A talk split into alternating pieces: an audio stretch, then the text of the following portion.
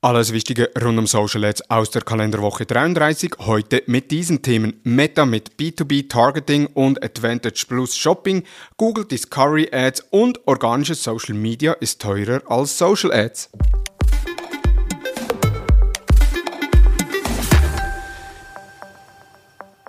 Ja, hallo und herzlich willkommen zu Digital Marketing Upgrade, präsentiert von der Hutter Consult. Es ist Montagmorgen und somit Zeit, einen Rückblick auf die letzte Woche zu machen, was im Bereich Social Advertising so passiert ist. Mein Name ist Thomas Besmer.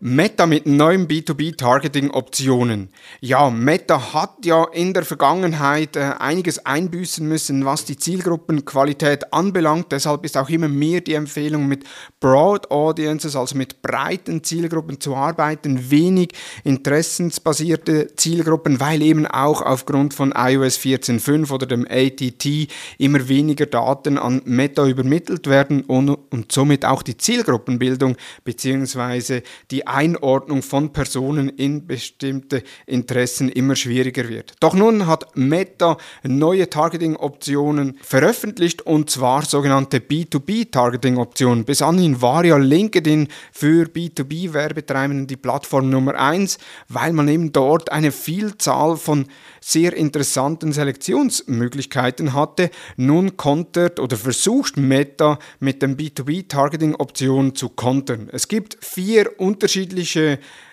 Zielgruppen, die man entsprechend auswählen kann. Einerseits IT-Entscheider, die werden gemäß Meta anhand des Jobtitels definiert. Dann Business-Entscheider nach Titel, also eher so Geschäftsführer, CEOs, Leiter etc., also wirklich solche Personen. Dann Business-Entscheider nach IT, Personal, Marketing und Co. Auch auch hier auf Basis von einerseits Interessen und von Jobtiteln und dann die vierte Option aktive neue Unternehmen, das heißt Unternehmen, die in den letzten 6, 12, 24 Monaten neu gegründet wurden, beziehungsweise Personen, die in Unternehmen arbeiten, die neu gegründet wurden vier Zielgruppen, die neu zur Verfügung stehen. Wir haben es ausprobiert und ja, einerseits die Schwierigkeit ist noch etwas, es ist unklar, was genau in den einzelnen Zielgruppen drin ist. Eben Meta hat das zwar beschrieben, aber eben sehr oberflächlich. Dann sind die Zielgruppen eher klein, also wenn man das vergleicht mit, äh, mit den Zielgruppen auf LinkedIn, sind die Zielgruppen noch relativ klein. Und spannend ist auch, wenn man beisp beispielsweise IT-Entscheider nimmt und Business-Entscheider, hat man rund 90% Überschneidungen. Also auch hier gibt es keinen großen Unterschied zwischen diesen zwei Optionen. Grundsätzlich eine sehr spannende Ankündigung, aber eben die Frage ist halt, wie werden diese Zielgruppen berechnet und auch die Qualität lässt sehr wahrscheinlich zu wünschen übrig.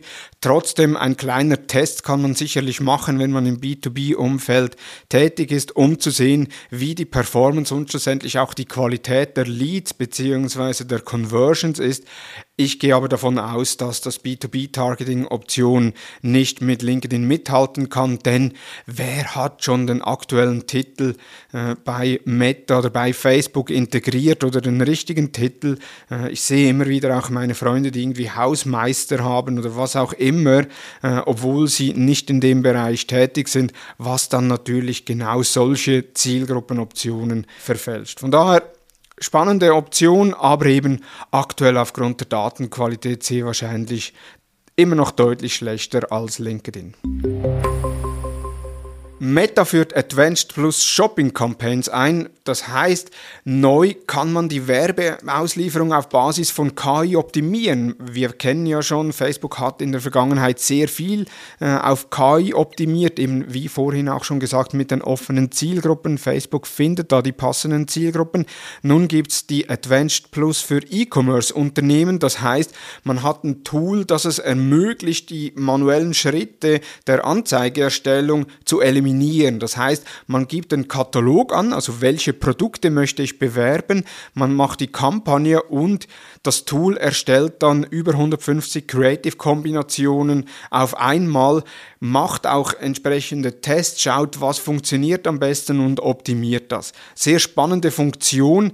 Meta selbst sagt, dass sie äh, im eigenen AB-Test äh, zwischen den Advanced Plus Shopping-Kampagnen und den bestehenden Display Äh, oder Dynamic Ads Kampagnen rund 12% ge geringere Cost per Purchase aufweisen. Allerdings beruht diese Aussage auf, aus 12 Tests, von daher noch nicht wirklich aussagekräftig. Aber man sieht schon, wohin es weiterhin geht mit der Meta-Plattform und zwar schlussendlich Performance auf Knopfdruck kommt immer näher, das heißt man muss sich immer weniger Gedanken bzw. manuellen Aufwand machen, um Kampagnen zu erstellen, sondern kann da mit wenigen äh, Klicken eine Kampagne erstellen, wie eben die Advanced Plus Shopping Campaigns, wo dann über 150 Creative Kombinationen erstellt werden.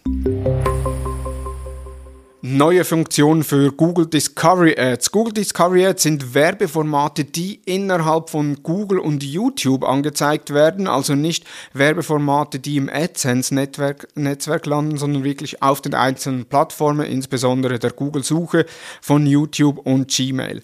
Google selbst sagt, dass die Werbemittel eine tägliche Reichweite von bis zu drei Milliarden Personen erreichen kann, die die entsprechenden Dienste nutzen. Und bei den Discovery Ads ist es ja schon möglich, dass ich Karussell Ads machen kann. Ich kann Lead-Formulare integrieren, also ähnlich wie bei LinkedIn mit den Lead-Gen-Forms oder bei Meta mit den äh, Lead-Forms. Ich kann Bilder integrieren und neu kann ich auch Videos integrieren.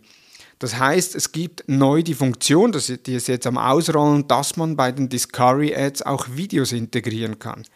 Zudem gibt es eine neue Funktion und zwar können Bilder mit Text-Overlays erweitert werden. Das heißt, dass dann die Bilder zu Animationen werden, wenn dann die Text-Overlays eingeblendet werden. Weitere Neuerung ist, die Einrichtung der Kampagnen wird deutlich einfacher. Das heißt, wenn ich eine Google Discovery Ad Kampagne einrichten möchte, bekomme ich von Google Ads bzw. vom Google Ad Editor, und das ist ebenfalls eine Neuerung, die Google Discovery Ads sind neu auch im Google Ads Editor unterstützt, bekomme ich entsprechende Hinweise, Instruktionen. Ich bekomme auch die Meldung, wenn irgendwelche Assets fehlen oder noch integriert werden müssen und was wir sonst schon von Google kennen. Ich bekomme eine Anzeige, wie hoch ist die Anzeigeeffektivität und somit sehe ich, was muss ich noch integrieren, was muss ich noch anpassen etc. Also sehr spannende Funktion, die es auch auf der Google-Plattform relativ einfach machen, neue Kampagnen aufzusetzen.